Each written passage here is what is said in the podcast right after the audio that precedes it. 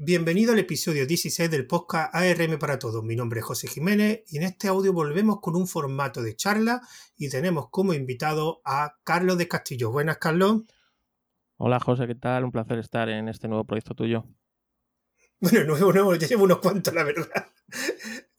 Bueno, pero para mí es nuevo, o sea. ya, ya, ya. Ya ahora comentaré un poco el contexto. Bueno, ¿por qué está Carlos? Bueno, Carlos participó hace, no sé, hace un mes o dos, ya es que ni recuerdo. O más, más. Todavía no más, estamos más, confinados, yo creo, sí, sí, Eso, creo que sí.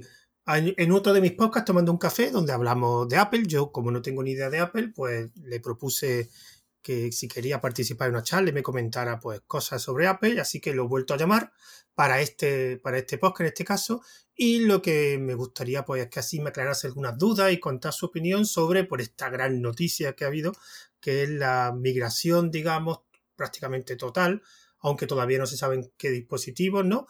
Eh, de, de, digo, de Intel, de Apple, de su equipo de CPU de Intel a CPU de ARM, que lo hizo en la última conferencia de desarrolladores. Así que lo primero, Carlos, pues tus primeras impresiones cuando te enteraste de la noticia. Bueno, la verdad es que es una noticia que yo llevaba esperándola mucho tiempo. Es decir, yo como viejo maquero, de que yo vengo de la época de la Apple vieja, ¿no? De los PowerPC, ya viví la transición a Intel, pero antes de esta hubo otra, ¿no? Eh, transición, que esa no me tocó vivirla a mí, pero bueno, eh, realmente eh, a mí siempre me ha gustado que las empresas suelen controlar pues su hoja de ruta, ¿no? Para eso pues Apple eh, siempre hasta la época Intel más o menos controlaba su hoja de ruta presentando sus equipos y con sus tiempos.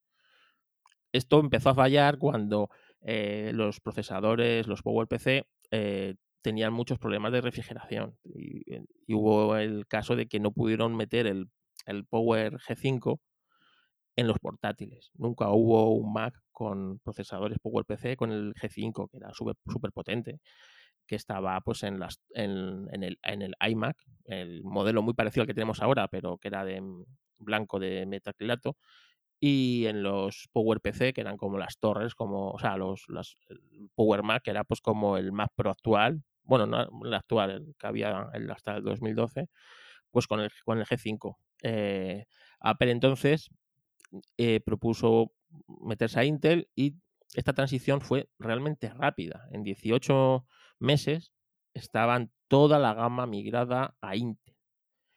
Y se dio la paradoja de que los que, los que tenían ordenadores bastante potentes y modernos con la arquitectura PowerPC, yo entre ellos, pues nos quedamos enseguida totalmente desactualizados, nos quedamos muertos. Es decir, en muy poco tiempo, en tres sistemas operativos, ya no se dio soporte a la arquitectura PowerPC y Rosetta desapareció de, esto y esos ordenadores realmente en aproximadamente, esto fue, empezó la transición en 2006, llegó el primer ordenador Apple con Intel, que fue un Mac Mini. Y en, en 2010 ya salió el último sistema operativo, 2010-2011, que soportaban estos ordenadores. Por lo tanto, daros cuenta que en, nada, en cuatro años prácticamente, estaban, tenías un equipo totalmente obsoleto. Obsoleto que es que no podías instalarle ni un navegador moderno, ¿no?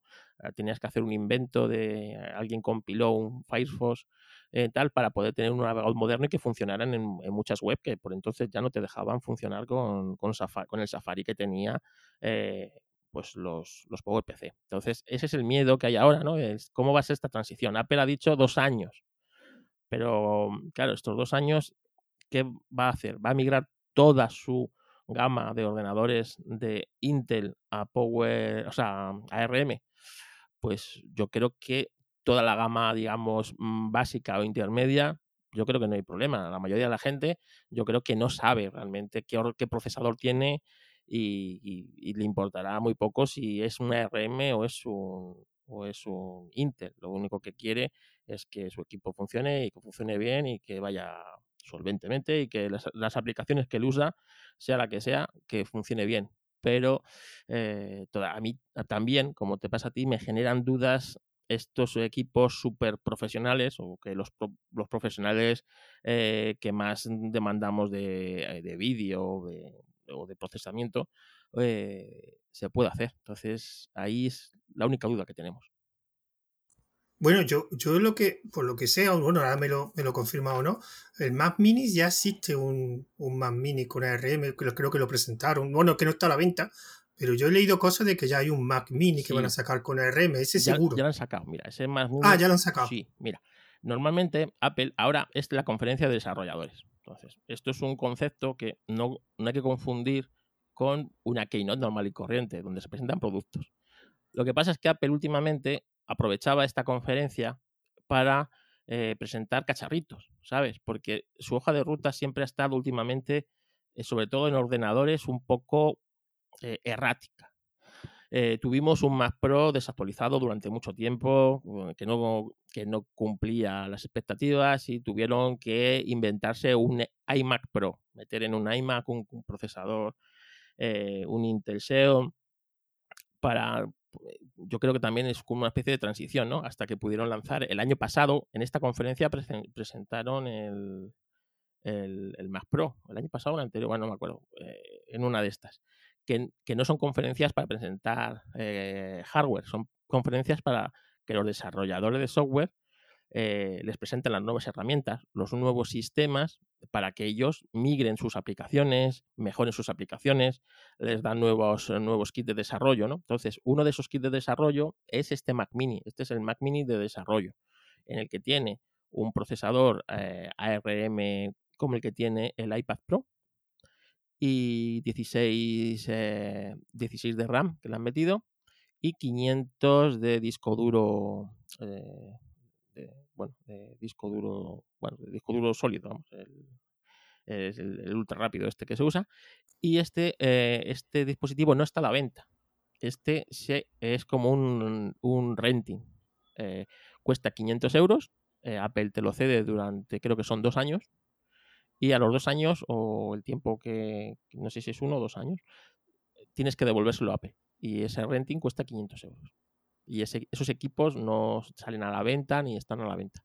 Entonces ya hay ese, ese Mac Mini, es un Mac Mini al, uso normal y corriente, como no se distingue de uno normal, con el procesador ARM. Y por lo que dijeron, toda la presentación que hicieron en la Keynote de todos los programas lo habían hecho sobre, un, sobre dispositivos Apple trabajando con ARM. Es decir, todos los ordenadores que vimos en la Keynote eran, eran ordenadores eh, con ARM ya funcionando. Yo, una cosa que, porque yo eh, entiendo que Apple quiera, pues, digamos, controlar una parte más importante de un ordenador que básicamente una CPU y quieran controlar eh, que sean ellos mismos fabricantes.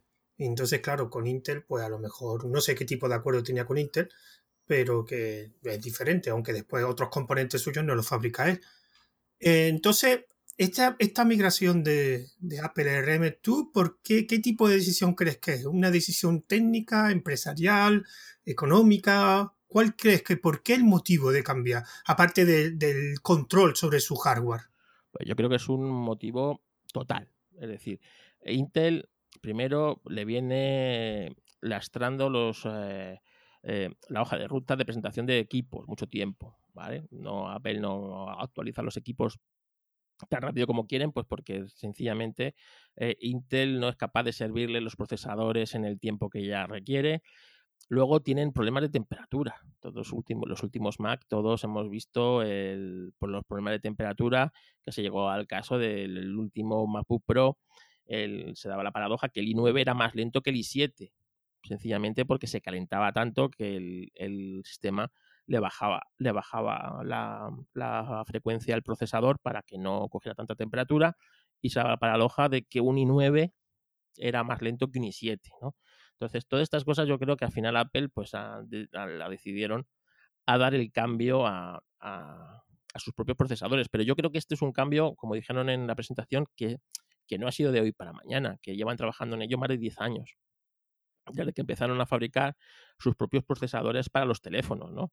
En el que vieron que, claro, cuando tú controlas el software y el hardware, tienes el jardín cerrado, ¿no? Entonces, eh, el miedo que también tenemos es que de repente los ordenadores pasen a ser como dispositivos, ¿no? Y ya no podamos instalar eh, programas fuera de la tienda de Apple, ¿no? Y tú imagínate qué desastre sería que tú no pudieras bajarte un, programa de un desarrollador, ¿no? Poder instalártelo en tu equipo. Tuvieras que pasar por el filtro de Apple, ¿no? Entonces, eso es un poco el miedo. Yo creo que eso es realmente lo que realmente quieren todas las compañías, controlar todo, ¿no? Lo que hay en sus equipos, cómo se usan sus equipos y todo esto. Entonces, yo creo que es ahí es un ten content, pero principalmente eh, es un tema de, pues eso, de, control de, tiempos. Hubo un momento en el que Apple no marcaba el ritmo de, de, sus, de la actualización de sus equipos. Era Intel, porque Intel pues eh, se retrasaba a la hora de, las generaciones de los, de los procesadores, o a lo mejor la, de un salto de una generación a otra no era lo suficientemente importante y requería un cambio de, pues yo sé, de toda la placa de control, de todo el, de toda la circuitería interna y no merecía la pena. Y cuando Apple quería llegar muchas veces, pues ya estábamos trabajando, ya otras compañías estaban trabajando sobre la, siguiente generación y Apple presentaba equipos con, eh, con procesadores de generaciones pasadas, ¿no? Entonces era ese sin sentido. Y luego que los procesadores Intel también son caros, entonces eh, eh, también el controlar el costo del equipo, así ver ahora la migración a ARM supone unos precios más contenidos o mayor ganancia para Apple, porque Apple esto de barato sabemos que tiene poco, pues mejor para ellos, ¿no? Entonces yo creo que es un poco un conjunto de varias cosas lo que le ha hecho dar el, salto. Ahora vamos a cambiar un poco al, software porque he leído, creo que ha sido hoy o ayer, que en una entrevista que hicieron a un alto cargo de Apple dijeron que, porque por lo que tengo entendido, eh, hay una herramienta que se llama Bootcamp que te permite ahora mismo pues, instalar eh, otro sistema operativo de forma nativa en un, en un dispositivo de Apple. Y como ahora eso funciona en ARM, eh, le preguntaron si eso iba a seguir así y el responsable dijo que no, que ya a partir de ahora iba a ser todo virtualizado, que la posibilidad de tener digamos, sistema operativo nativo que no fuera el propio de Apple eh, no iba a ser, que, la gente estaba acostumbrada a virtualización y todo eso. El problema es que yo, por ejemplo, es verdad que no son mucha gente, pero sí conozco casos, sobre todo desarrolladores o, administradores que si tienen en sus portátiles, sobre todo Apple, tienen eh, el Windows instalado o Linux instalado de forma nativa. ¿A ti cómo, qué opinas de eso? ¿Te va a afectar mucho o tú nomás que tienes el sistema operativo de Apple instalado en tu hardware? Yo tengo el sistema operativo de Apple y tengo virtualizado a veces Windows por, por, el, por, bueno, por una aplicación normalmente eh, la, más usada en, o la que mejor funciona aquí en, Mac es eh, la que presentaron en la, en la presentación, ¿no? Eh, entonces, realmente se llama Parallel Desktop, pues que virtualiza muy bien Windows. Para, pues, por ejemplo, pues para tener un Office en Windows, ¿no? que sabemos que es mucho más completo que el, Office para Mac. Pero eh, es cierto que mucha gente esto lo tiene de manera nativa, ¿no? Y a la hora de arrancar eligen si arrancan en Windows, por ejemplo, para el trabajo y tienen su equipo que durante el trabajo trabajan en Windows con toda la suite ofimática y luego para su día a día o en casa ese mismo equipo lo arrancan con, con, MacOS, ¿no? Entonces, eh, ahora han dicho evidentemente que esto no es así, pero también te digo que eh, no es así ahora, pero realmente si, eh, si, si, quieren y a, la primera que le interesa que esto no sea así es a, es a la propia Windows, ¿no? Que le interesa que, bueno, que su, sistema se puede instalar también en los Mac.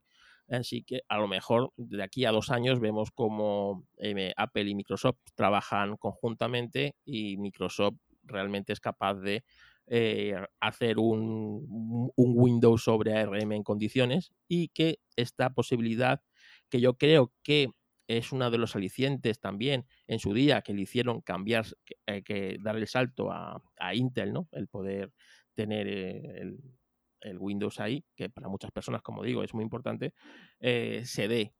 Pero también te digo que las virtualizaciones van muy bien. Yo te digo que comparar el desktop eh, realmente es, va bastante bien. Eh, lo que, claro, es que tenemos la duda, es que no, no hemos visto, no hemos tocado ese ARM con Mac, ¿no? Cómo funciona, cómo... Porque tenemos la experiencia del, de los iPads, ¿no? Y todo el mundo vemos que los iPads son más potentes que los propios ordenadores de, portátiles que vende Apple, ¿no? La mayoría, la mayoría de ellos. Entonces, que lo que son en, potencia, ¿no? Quizás no en potencia bruta, pero sí en, potencia puntual. Entonces, eh, a lo mejor realmente la virtualización va tan bien que no es necesario esta compilación. No lo sabemos. Eso yo creo que es la propia Apple la que debe llevar muchos años trabajando y en la que eh, mejor debe saber cómo funciona esto. Y créeme que ella no se va a tirar piedra sobre su propio tejado.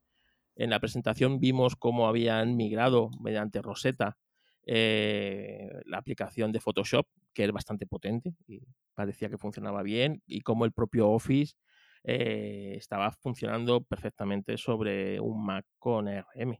Así que vamos a ver cómo tenemos dos años para, para ver este, este cambio. Bueno, a mí me dijeron en pues, las charlas que tuve en grupo de Telegram con gente que hablaba del tema, y de hecho me sorprendió porque uno me dijo que, ahora el verdadero competidor de, digamos, de, Apple, ahora con el cambio a ARM, va a ser Windows. Que Windows dice que sobre todo va a ser ahora, va a por él. Porque no entendí muy bien el motivo, porque no sé por qué si antes era el competidor con Intel, porque no eh, va a ser ahora sería el mismo competidor, pero que decía que era Windows el peligro que tenía, que tenía MacOS. No, no sabes por qué me dijo eso este hombre, no hay alguna cosa que a mí se me pierda o algo. Vamos a ver, eh, claro, es que el, Windows está diseñado, o, el, gran mérito que tiene Windows es que se adaptaría a cualquier dispositivo, ¿no? Eh, lo tenemos sobre múltiples dispositivos, Intel, también hay sobre dispositivos ARM, entonces, eh, la Surface, por ejemplo, ¿no? Eh, eh, entonces, yo creo que ese es quizás el, Windows ahora o se ponga a trabajar realmente en, migrar sus, todas sus plataformas sobre, sobre ARM y que funcionen bien, ¿no? Quizás era por ahí lo que te quería decir. Y realmente, evidentemente, esto puede ser una, un camino a seguir también para, para, para Windows y empezar a dejar un poco más de lado la arquitectura 386 de Intel o de AMD. Entonces, eh, yo creo que va por ahí el tema, que, si esto le, sale bien a Apple, eh, Windows puede coger ese mismo camino y, empezar a fabricar ellas mismas quizás sus propios procesadores ARM. Así que, no lo sé, es que puede ser eh, muy atractivo para muchas otras empresas que cada una se empieza a fabricar sus propios procesadores y, ir cerrando sus jardines, ¿no? Entonces ahí, por eso eh, eh, Microsoft tiene que estar muy atenta, ¿no? Y saber eh, que su plataforma, su, diversificarla y darla para múltiples opciones. Entonces ahí yo creo que puede ser ese el hándicap de, de Microsoft malo no va a ser para ninguna, es decir, ni menos para nosotros, que podemos elegir entre equipos con Intel, equipos con ARM, equipos con AMD, o sea que perfecto. Lo que pasa que a mí me resulta curioso porque es verdad que, Apple, bueno, entre comillas, fabrica sus procesadores, pero eh, la arquitectura ARM no es suya. Eh, ellos pagan una licencia por modificar una arquitectura que produce ARM. En cambio, la, arquitectura x86 es libre, o sea, tú no tienes que pagar a nadie, tú fabricas tu, me imagino que será mucho más complejo que fabricar una ARM, a lo mejor, no sé, no me imagino, pero ARM es como digamos propietario. Ya. O sea, si a alguno se le va, si, si los dueños de ARM se le va la pinza, y de buena primera se niega a darle licencia a Apple, Apple no podría fabricar procesadores. Sí, pero estamos, claro, a mí, estamos viendo cómo empresas como Huawei fabrican sus propios procesadores, como empresas como Samsung fabrica sus propios procesadores ARM. Y, bueno, pues eh, yo creo que eh, debe ser bastante más factible fabricar estos procesadores que Intel, ¿no? No, no, por supuesto, sino yo creo que con la pasta y recursos que tiene Apple se hubiera inventado un procesador nuevo x86, está clarísimo. clarísimo, exactamente. Entonces, yo, también es el, el camino ese, ¿no? De, de seguir. Date cuenta que para Apple es muy importante que los procesadores vayan en equipos cada vez más pequeños. O sea, tú imagínate si ya Apple, eh, yo siempre le he acusado de esta extrema delgadez que compromete la potencia de los equipos, ahora con, con, con ARM podemos ver auténticas virguerías ¿no? en esto de diseño y de, de la miniaturización o, la delgadización de, los, de ciertos equipos, ¿no? imagínate un, un, Mac Mini del tamaño de un Apple, de un Apple TV, ¿sabes? Así como mm. una cajetilla de tabaco, ¿no? O sea, eh, podemos ver cosas de esas. Entonces, eh, realmente eh, yo creo que ellos tienen muy, muy bien estudiada su hoja de ruta.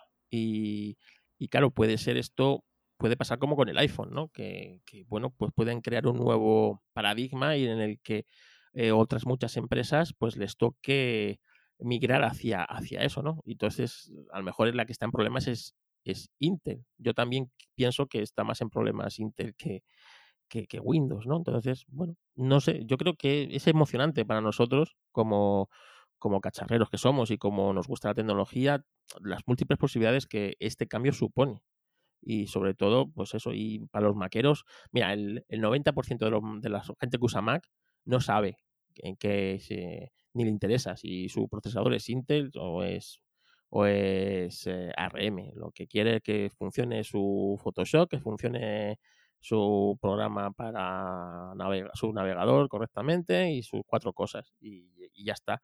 Entonces, date cuenta que realmente somos muy pocos los que estamos más pendientes de esto y los que nos preocupamos más o que exigimos más a nuestros equipos. Entonces, realmente eh, también esa Apple ha cambiado mucho. La Apple de hace 20 años estaba más migrada a personas como yo, ¿no? De, diseño, de, de, fotografía, de vídeo, y hoy está más ligada pues a otro tipo de usuarios, ¿no? Y a veces pues le hemos acusado de que a nosotros nos ha dejado de lado y se ha vendido al, al, al metal, ¿no? a otros usuarios que sí tienen más poder adquisitivo, pero necesitan menos, menos requerimientos de, de, sus equipos. Bueno, veremos cómo evoluciona, pero vamos, yo creo que esto lleva muchos años eh, preparándolo Apple y, si lo ha lanzado ahora, pues es, yo creo que es porque está preparado. Si no, no, no se hubieran arriesgado. Yo fíjate que yo considero un competidor que antes no lo tenía Apple y que creo que ahora con el cambio de RM un competidor a tener en cuenta, sobre todo en Estados Unidos, son los Chromebooks. Porque si empiezan a salir Chromebooks más potentes de lo habitual, que de hecho ya existen, ya existen Chromebooks de 800 y de, y de 1000 dólares, eh, antes era fácil, o me compraba un Chromebook de ARM o me compraba un Intel de Apple. Entonces ahí sí veías tu diferencia.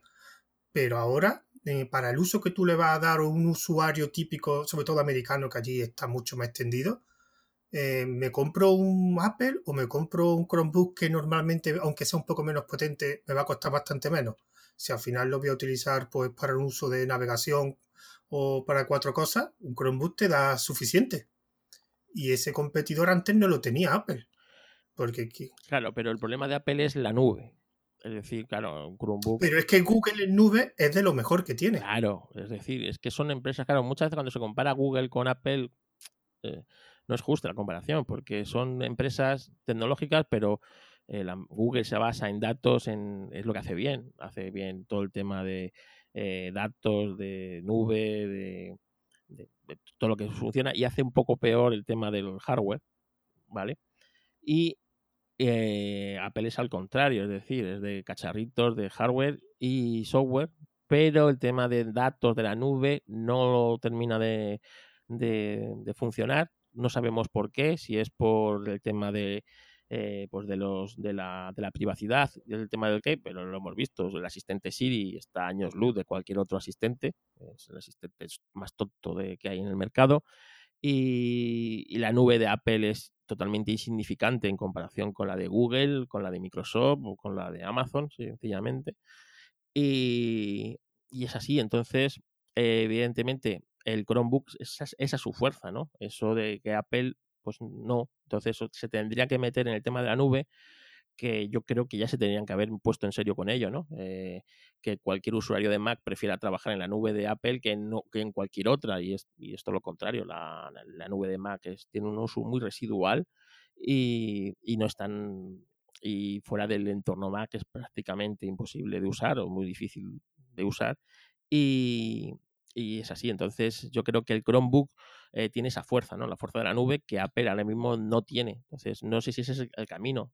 También date cuenta que la integración de la ARM en los Mac va a hacer que realmente ahora los equipos funcionen realmente con un mismo núcleo, con un mismo eh, software, ¿no? Aunque son distintos sistemas operativos, realmente el núcleo es el mismo y cada uno va compilado de una manera y para, para su uso, pero desde el reloj hasta el Mac ya van a ser con ARM y la compilación va a ser. Entonces yo creo que la integración ahora sí de los de todos los dispositivos entre ellos va a ser mucho mayor, ¿no? Entonces espero que eso también impulse pues a otras áreas, ¿no? Como a la nube de Apple, que la sincronización sea correcta, como que, eh, bueno, pues lo que estamos viendo, ¿no? El jardín cerrado de Apple, ¿no? De que el que tiene un ordenador Mac acaba teniendo un iPhone, un reloj de Apple y la, el Apple TV, ¿no? Es así. Claro, porque eh, yo esto te lo he comentado porque por lo que sé en Estados Unidos, el Chromebook, sobre todo en un mercado donde antes lo dominaba el iPad, que no sé si sigue dominándolo, pero por lo que tengo entendido eh, cada vez menos, que es el de los colegios, eh, allí el Chromebook entró con bastante fuerza y ese mercado era sobre todo tablets, tablets de iPad se veía. Entonces, claro, mm, si en ese mercado también también que había gente que se compraba productos, otros productos de Apple para el típico eh, portátil que le daba a tu hijo. Si ves un portátil que prácticamente, mm, de hecho tiene casi los mismos componentes, el mismo procesador que la, pues puede ser, no sé.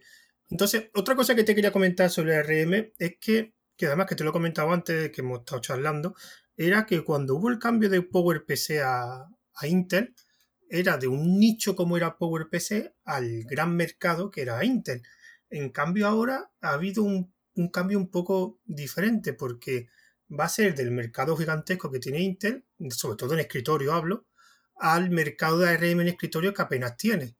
¿Tú crees que eso le va a afectar a algún perfil típico de, usuario de Apple, ya puede ser al usuario nuevo, o, porque me imagino que los usuarios que son de toda la vida de Apple van a cambiarse sin problema? Pero como te he comentado, los desarrolladores, los de, en tu caso, que era editor de vídeo y de, fotografía, ¿tú crees que realmente va a haber algún cambio o va a haber una migración perfecta, sobre todo para los usuarios nuevos? Que eso es lo que yo, yo realmente tengo mis dudas porque a un usuario nuevo decirle que esto no va a ser portátil toda la vida, que va a ser una RM, aunque tú, como has comentado, a la gente eso le va a dar un, igual, pero si es verdad como marketing lo te van a tener que vender muy bien los de Apple para que, para que las personas se metan en ese mundo de RM que todo hay que decirlo, aunque Apple lleve muchos años trabajando, no todo el software está ahora para RM. Y eso va a ser un trabajo muy grande, tanto de desarrolladores como de la propia Apple. ¿Tú crees que eso le va a afectar a algún tipo de, de usuario en particular a la migración de RM? yo creo que a los usuarios al que le va a afectar puede ser a usuarios como yo, ¿no? A los, más, digamos, hardcore, a los que usamos más intensivamente los equipos para temas profesionales, porque con lo profesional no se juega. Tú no puedes jugar con, el pan, ¿no? Con, el, con tu dinero. Entonces, eh, si, hay, si, si, si, algún usuario le va a afectar, somos a nosotros. El resto, yo vuelvo a decirte, es que muchos que no saben si su MacBook Air tiene un procesador i5, un i3 o un M5 de, bajo rendimiento. No lo saben. Ellos eh, quieren ese equipo por el diseño, porque les gusta la manzanita muchas veces, o, por moda, o otros, pues bueno, por otras características, pero realmente si el equipo sigue funcionando, sigue rindiendo y tal, mm, a ese tipo de usuarios, créeme que no le, no le va a afectar. Incluso, ya te digo que incluso ahora Apple, con más eh, eh, libertad en el diseño de todo, ¿no? Puede realmente conseguir diseños, digamos, tan rompedores como fue en su día el, el MacBook Air y, no sé, y atraer otra clase de usuarios que a lo mejor eh, no le, con una tableta o con un iPad les vale y, atraerlos hacia, hacia un, un ordenador. También te digo que es posible con este movimiento que a lo mejor los ordenadores más portátiles, los más los de más bajo perfil, acaben desapareciendo o acaben canibalizados por, por un iPad. Date cuenta que ahora ya todo la gama de Apple es, es ARM. Entonces, eh, ya sí que Apple te puede sacar un iPad con, imagínate, con un sistema, con un MacOS, ¿no? Para, o que, o que tenga un doble arranque. Puedes arrancarlo en, en, en MacOS o en iOS según lo que lo vayas, si lo vas a utilizar como tableta, lo arrancas en... No sé, sería un convertible, que eso ya existe en el mercado. Eh, e incluso ah, eh, Microsoft lo intentó, ¿no? Con el con el Windows 8 este que tenía tanto versión para tableta y versión para, para portátil y luego yo creo que Windows 10 también tiene su versión en, la Surface o versión más de escritorio, ¿no? Pues imagínate, ¿no? Un hipotético eh, iPad que lo vas a trabajar sobre un escritorio y ese, ese iPad automáticamente arrancará en, en, un MacOS sin las posibilidades táctiles que eso supone con tu teclado y tu ratón. Y date cuenta que hace nada Apple ha presentado un super teclado para el iPad que lo convierte casi prácticamente en un portátil y, eh, y, si lo vas a utilizar en plan tablet, pues lo que quieres es tener un MacOS eh, con tu pantalla táctil y tocándolo, ¿no? Yo creo que ahora esto sí es posible para Apple, ¿no? Y eso puede, puede marcar el principio del fin de estos mm, portátiles, digamos, de más bajos recursos y que se quede realmente el portátil más de altas prestaciones para otros trabajos y, tal. Entonces, por eso te digo que es que el, abanico que se le abre ahora mismo a Apple es muy grande, ¿no? Y, muchas veces Apple no sabe qué camino coger. Son los usuarios los que le van diciendo qué camino coger y sin ir más lejos el reloj. El reloj de Apple empezó siendo como un complemento de moda y ahora mismo es un complemento de salud y está implicado totalmente para la salud y todos los lanzamientos que hacen es en torno de la salud y, luego el fitness y tal, ¿no? Pero sobre todo salud, ¿no? Y, y todos los mm, eh, las, novedades que te venden te venden es el, corazón, la salud, el electrocardiograma, el no sé qué, si te caes te avisa, ¿sabes? Entonces, eh, realmente ahí pues son los usuarios los que le, Apple ha visto cómo, cómo, cómo, se, cómo es el mejor uso para ese dispositivo, ¿no? Pues a lo mejor los usuarios le enseñan, pues eso, que, es interesante tener un, doble arranque en estos, en un, en un iPad, eh, o, que, o que al contrario, ¿no? Que a lo mejor también un, un Mac mini puede pues determinado, pues si no va a trabajar nada más que como servidor o como como debajo de una televisión, como hay muchos más minis sirviendo Plex o estas cosas, pues que a lo mejor eh, trabajando como si fuera un MacOS eh, eh, ahorras muchos recursos y, es bien, ¿no? Entonces, yo creo que el, abanico que se le abre ahora mismo a Apple es, es muy interesante. Claro, a mí, una, pregunta que es la típica que te iba a hacer sí o sí, que creo que sé la respuesta, pero te la voy a decir. Evidentemente, al cambiar RM hay una cosa que ha cambiado, el coste. El coste que va a tener de producir una, una CPU ARM o una CPU de Intel va a ser bastante menor. Y aparte, sobre todo, si ahora tienes todos tus dispositivos con el mismo tipo de CPU, más todavía. Entonces, la pregunta es, Carlos, ¿va a bajar los precios Apple de sus productos ARM? Yo creo que los va a tocar un poco hacia abajo, sí. Ah, sí. Sí.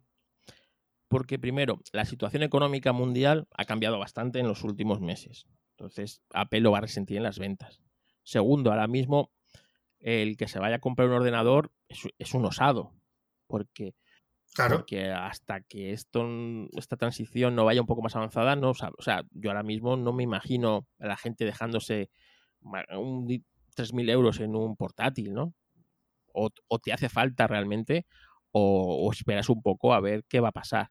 Luego, tampoco sabemos los acuerdos que tiene con Intel, que son muy distintos que los que tienen Intel con otras empresas, no sabemos a cuánto Intel le deja los procesadores, ¿vale? Date cuenta que el acuerdo con Intel eh, eh, es tan extraño como que los Apple son los únicos ordenadores que no llevan la pegatina de Intel Inside, ¿no? O sea, eh, es así, entonces no sabemos cuánto margen tiene, o sea, qué porcentaje de lo que cuesta el equipo es de lo que cuesta el procesador ese que lleva Intel. Entonces, ahora mismo eh, no, sabemos. Entonces, posiblemente Apple eh, sea un ordenador que le sea mucho más barato y Apple va a seguir manteniendo su margen, eso seguro. Y manteniendo ese margen, si puede recortar el dinero, también va a ser algo importante. Date cuenta que los eh, accionistas, por ejemplo, fueron los que hicieron que el Mac mini existiera, porque querían un Mac de acceso, ¿no? Un Mac en el que la gente no se tuviera que dejar mucho dinero eh, para entrar al ecosistema Mac.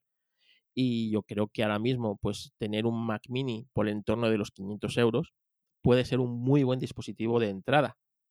Y estamos hablando de un dispositivo que no lleva pantalla, que no lleva accesorios, ¿no? Y que realmente, pues es, es una cajita con tu, tu placa, tu procesador ARM, la memoria y, poco más, ¿no? Entonces, eh, realmente yo creo que sí se van a tocar hacia abajo los precios por este motivo, ¿no? Pues es decir, Apple va a seguir manteniendo su margen, pero al costarle mucho menos eh, todos estos componentes y todos estos procesos, eh, va a poder tocar hacia abajo los dispositivos y va, va a volver a ser accesible a según qué, clase de personas, ¿no? El, el, entorno Mac y cosa que para mí es bien. Vale. Eh, la verdad que era el primero que dice es que van a bajar los precios de usuarios de Apple. Por lo que yo he leído en diferentes grupos, todo el mundo decía que no. De hecho, había gente que incluso decía que, que lo que los subiría y todo. Yo creo que los mantendrá. Yo creo que... No, pero tú, tú piensas que si Apple puede venderte un iPad por 350 euros, un iPad con pantalla. Sí. Y, bueno, y con batería.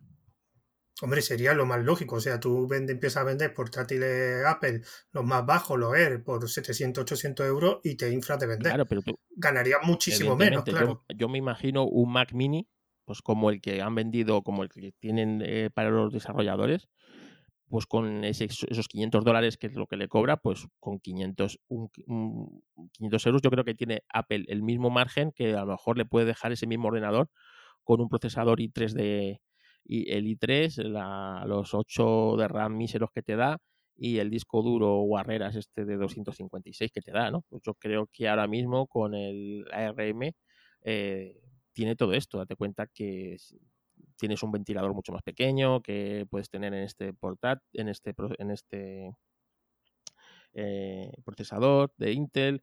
Eh, yo creo que sí, yo creo que, es decir, ella su margen no lo va a mover, pero realmente el, aparato al ser más barato, yo creo que sí va a haber una rebaja hacia abajo, que además le va a venir muy bien con estos tiempos de menos ventas, de, de crisis global, en el que, bueno, pues va a ser todo como, pues como eh, fijaros, os he bajado los precios, pero yo sigo manteniendo mi margen. Por lo tanto, para mí genial. También las migraciones, sobre todo de arquitectura, son mucho más fáciles y, puedes convencer a más gente si te sale más barato el producto. No te va a esperar. entonces yo pienso que si ella, puede vender un, un, iPad por 350 euros o 350 dólares, eh, me puede vender un Mac mini que no lleva pantalla, no lleva batería, Sí, pero lleva almacenamiento interno y circuitería que es diferente. Lleva almacenamiento interno el iPad.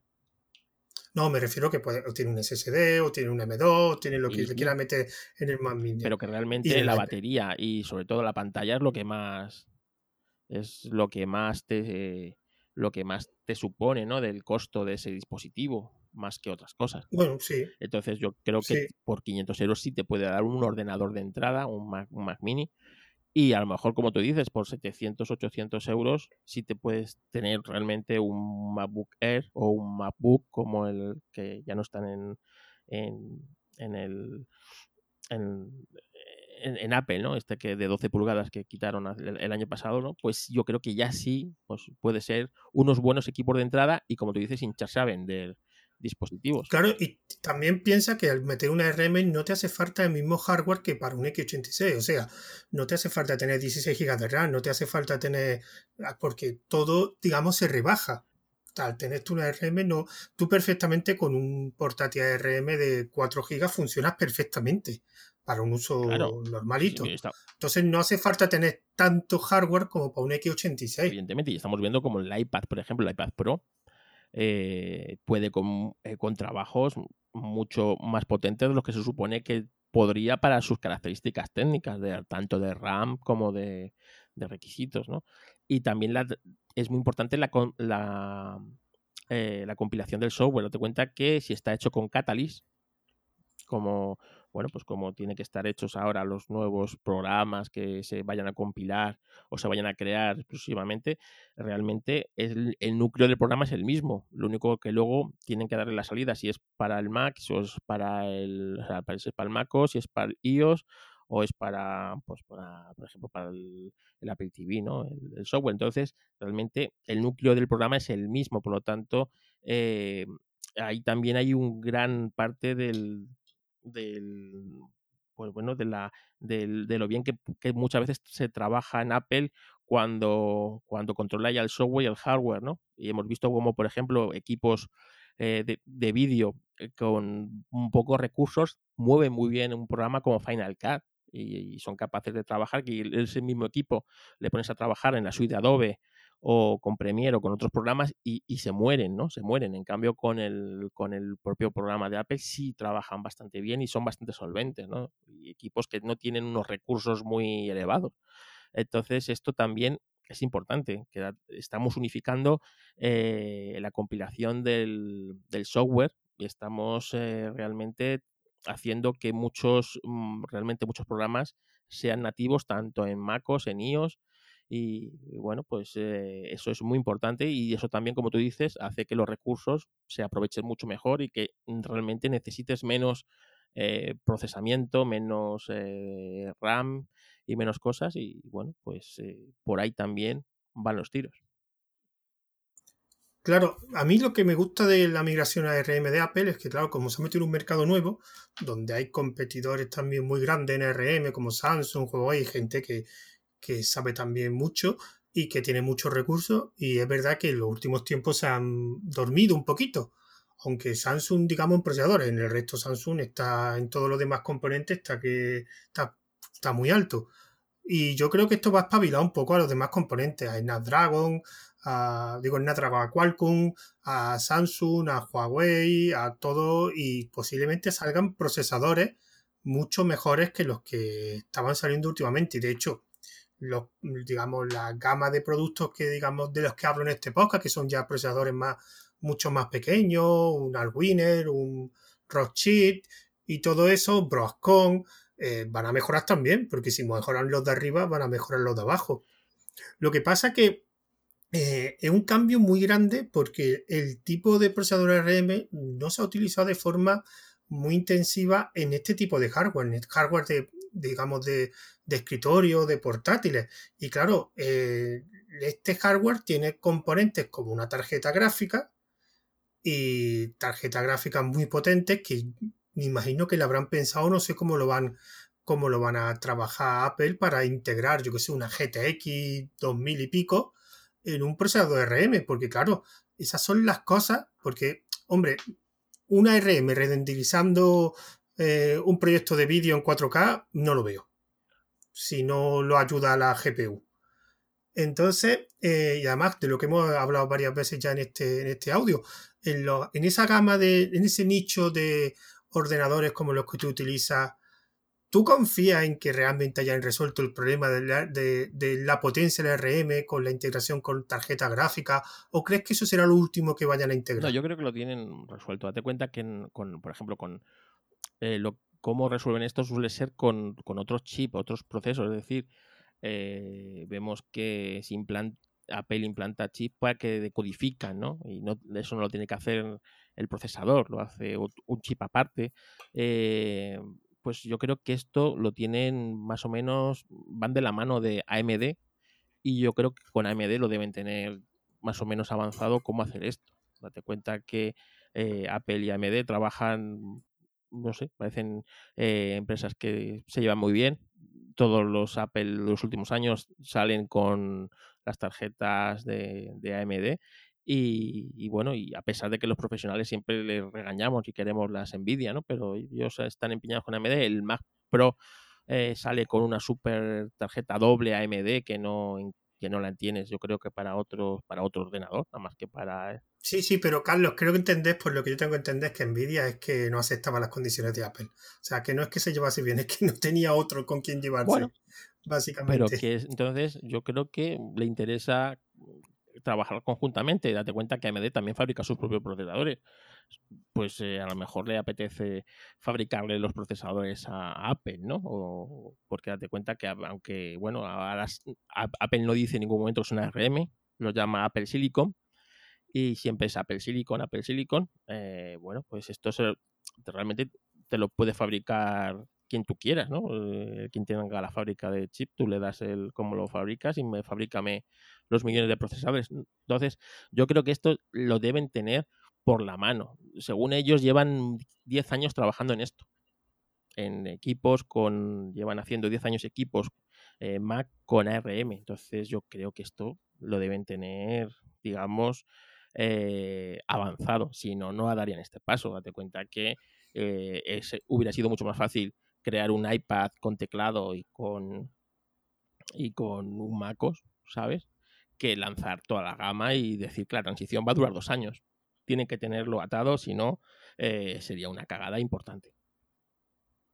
Sí, pero al final eh, ellos tienen, digamos, experiencia en temas de portátiles, digo portátiles, pero de móviles de tablet. Estamos hablando de un ordenador de escritorio, de un portátil, que sí, que una tablet y un portátil cada vez la línea es más fina, pero sigue existiendo una línea. Sí, sí, sí. Y hay componentes que tiene un portátil que no los tiene una tablet, digamos de la misma forma. Claro, pero tú date cuenta ellos ya llevan cuatro años metiendo el chip T1, el chip T2 dentro de los... y que esos chips hacen ciertas funciones que ya no las tiene que hacer el procesador, ¿no? En, los equipos.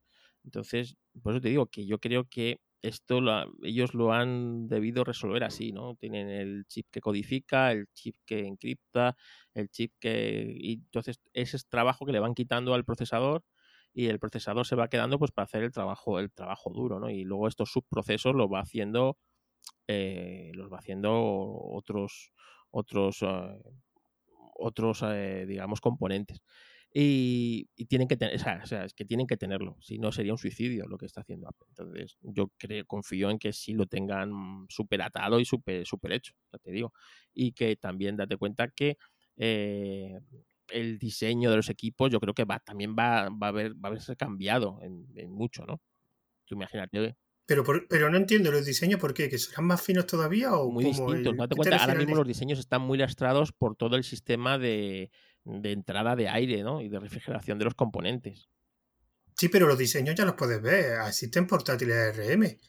Sí, pero. Al fin y al cabo son prácticamente igual de finos que otros portátiles. Tampoco hay una diferencia muy bueno, grande. pero yo creo que también es parte. imagínate el, el iMac que no ha cambiado en mucho tiempo pues ahora mismo pueden irse a otro tipo de diseño más algo distinto en el que, bueno, pues no sé, eh, cambie completamente la forma, ¿no?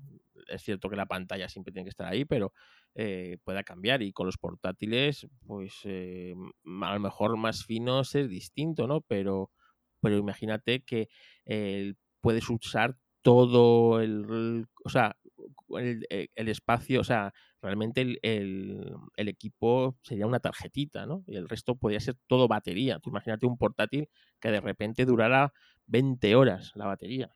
Yo que creo que no. Yo creo que a lo mejor lo que podrá utilizarlo para más almacenamiento, pero al final la ventaja que tiene los RM es el consumo. O sea, con la misma batería te va a durar más. Porque no es simplemente, pues como va a ser, digamos, el procesador suele ser más pequeño, suelen tener menos circuitería, el sistema de refrigeración suele ser más pequeño, pues puedes meter, imagínate dos discos duros en un portátil. Bueno, sí, pero tú imagínate... Y al final te va a durar más batería todavía. Imagínate un MacBook Air sin refrigeración, ¿vale? Como es el de ahora, pero con tanta batería y con, el, con la optimización que tiene el, el, el ARM, que ya te digo, que si ahora consiguen pues 8 horas de, uso, pues imagínate uno que consiga 20, 24 horas de uso, sin necesidad de llevar un cargador colgando, ¿no? Yo es que, yo es que mi problema es que, eh, y es que no lo veo, que al final será, será me equivocaré y me, callará la boca Apple, pero es que Apple está intentando hacer algo de algo que ya existe y está intentando darle un uso de que nadie más lo ha hecho. O sea, portátiles eh, con ARM han existido desde hace mucho. De hecho, los Chromebooks siguen, están, están disponibles. Entonces, pero al final el tipo de portátil de ARM que se suele ver no es un portátil donde tú vayas a hacer un trabajo intensivo, porque si no va a tener refrigeración no va a poder hacer trabajo intensivo. Claro, pero es que ninguno de los fabricantes tiene el poder de controlar el software y el hardware. Y Apple es lo que le diferencia, ¿no? Es... Bueno, los, los Chromebooks sí. Sí, pero el Chromebook realmente está basado en trabajar en la nube. Bueno, pero cada vez menos. O sea, conforme van saliendo evidentemente no va a ser un portátil como un, Windows o un Linux, pero cada vez eh, va a tener más cosas, eh, digamos, en local. Sí, pero por ejemplo, em, eh, tú a ese equipo no le puedes meter un Final Cut. No, no, no, por supuesto. Tampoco sabemos si le puedes meter un Final Cut a un portátil de Apple, ¿eh? Bueno. Con ARM. En principio, eh, por lo que salió sí, porque estuvo, estuvieron funcionando con el Final Cut y tal. En principio sí, pero cuando tú controlas el software y el hardware, realmente te puedes permitir estas cosas, ¿sabes? Y una empresa como Apple sí lo puede permitir porque tiene dinero infinito para meter esos recursos necesarios como para eh, trabajar. Realmente es la diferencia por la que realmente las tablets de Samsung, por ejemplo, no terminan de despegar, porque ellos no controlan ese, ese software, ¿no? Si realmente Samsung se pusiera a invertir dinero infinito para diseñar su propio sistema operativo que funcionara sobre sus tabletas, la cosa cambiaría mucho.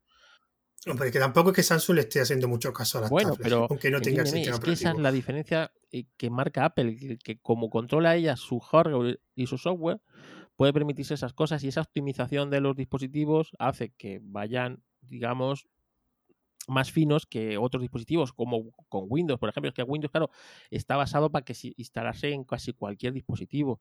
Entonces, eso tiene es muchas ventajas, pero el inconveniente es que eh, al ser así, pues tienes unas librerías, unas dependencias que te hacen, pues, que no vaya tan fluido en ese dispositivo como si podría ir un hardware diseñado y un software diseñado solamente para ese dispositivo.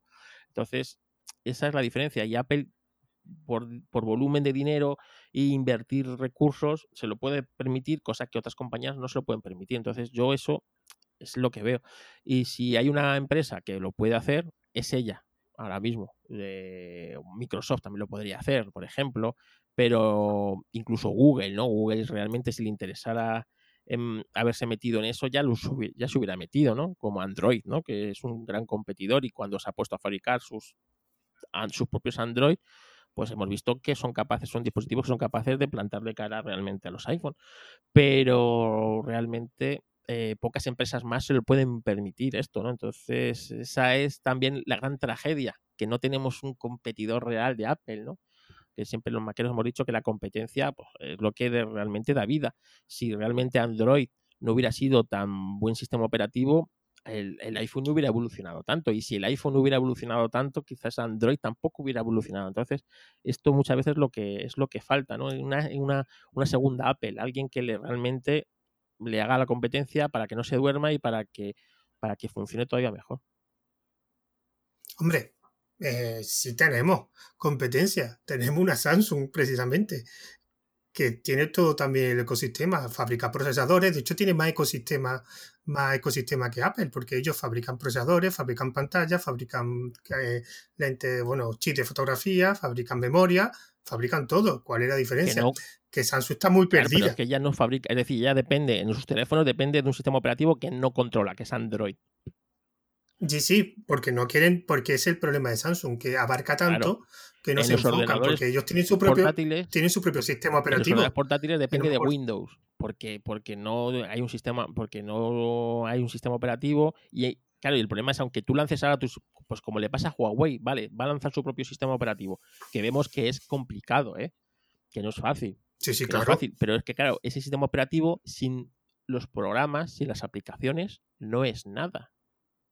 Pero ese es el caso que te quiero decir. Es que Huawei lanza su sistema operativo no porque ellos tenían el plan de ruta del sistema operativo, más por necesidad de no depender de una fábrica de Estados Unidos o de una empresa de Estados Unidos. Por eso, eh, por eso van a tardar tanto. En, porque yo creo que hasta dentro de dos o tres años no van a lanzar su sistema operativo de verdad. O sea, ellos están haciendo parches para intentar sacar algo pero lo que es como un sistema operativo propio, eficiente y funciona completamente, porque lo que tú dices es muy difícil sacar su Claro, claro, y, una vez que tengas el sistema operativo tienes que llenarlo de contenido.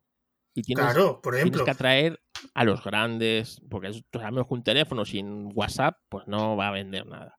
Un teléfono, o pues pasa lo mismo con un ordenador. Tú imagínate un ordenador sin Photoshop, un ordenador sin los, los cinco o los diez programas que todos conocemos.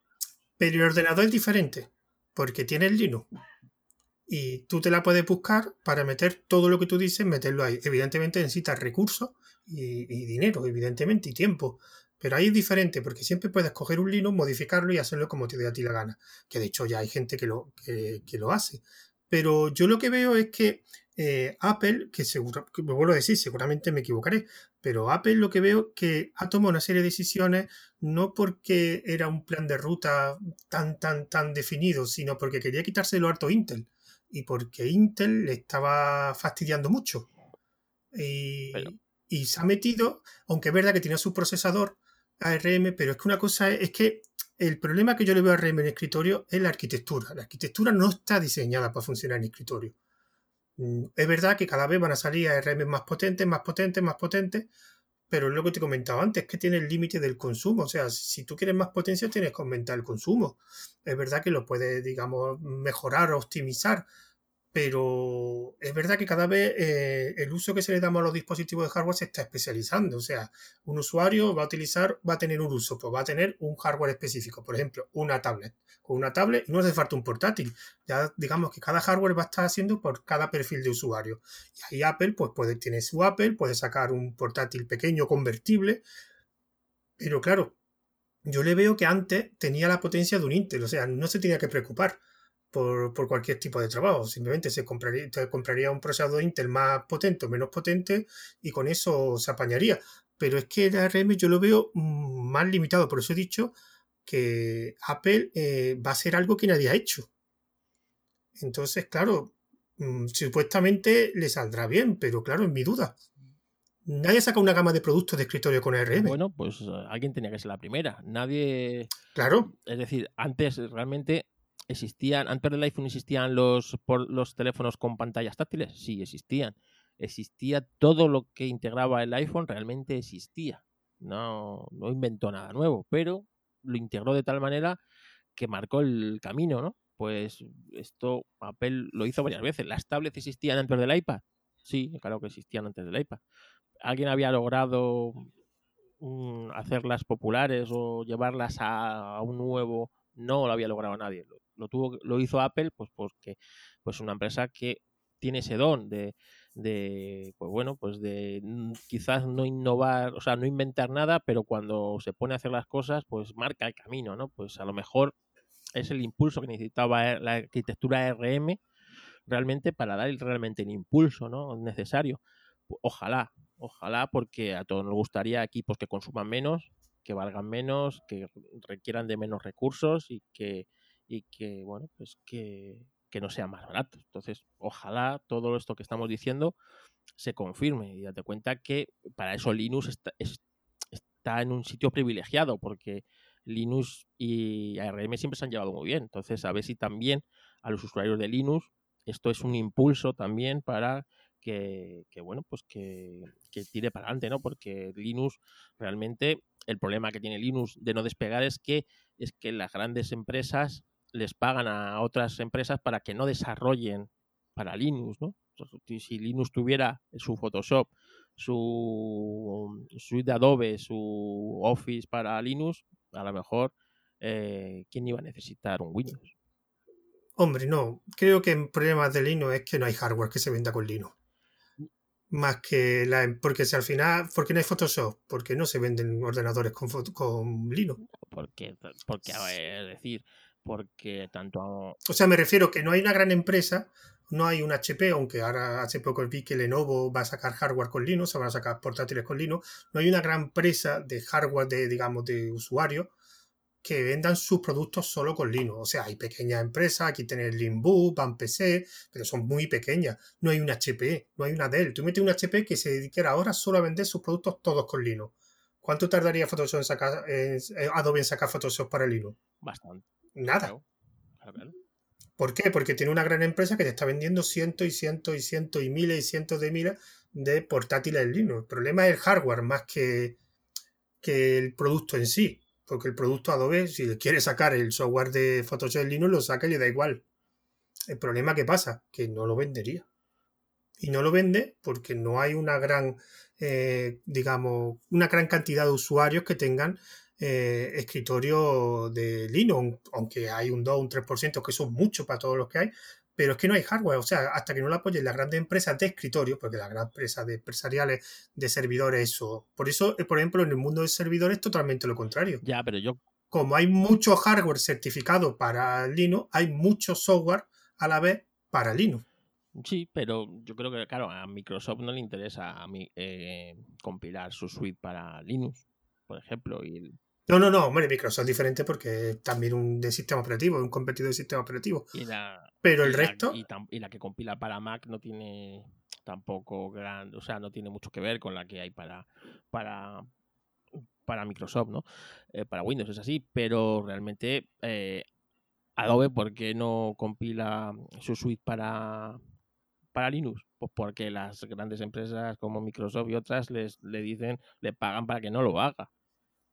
Sí, sí, le pagan, pero si se vendiesen cientos de miles de portátiles Linux, con Linux, solo con Linux, Adobe le diría a Microsoft, vale, perfecto, pero lo que yo pierdo por aquí lo puedo ganar por allí. Sí, ¿Sabes lo que te quiero es todo una pescadilla que se muerde la cola. Claro, evidentemente, si no hay hardware, no va a haber más usuarios, aunque hay muchos, pero al final es como todo, la gente hay que instalarse Linux. Y la gente no se quiere ni instalar Windows, o sea, cuando se instala Windows llama al típico amigo informático, lo lleva a una tienda, a la gente le da igual. Bueno, una cosa que te quería mm, comentar, porque eh, esto va a ser muy curioso, porque ahora que Apple ha metido en RM, eh, cada vez va a, evidentemente, como, como una gran empresa que es, va a sacar versiones de RM cada vez más potentes.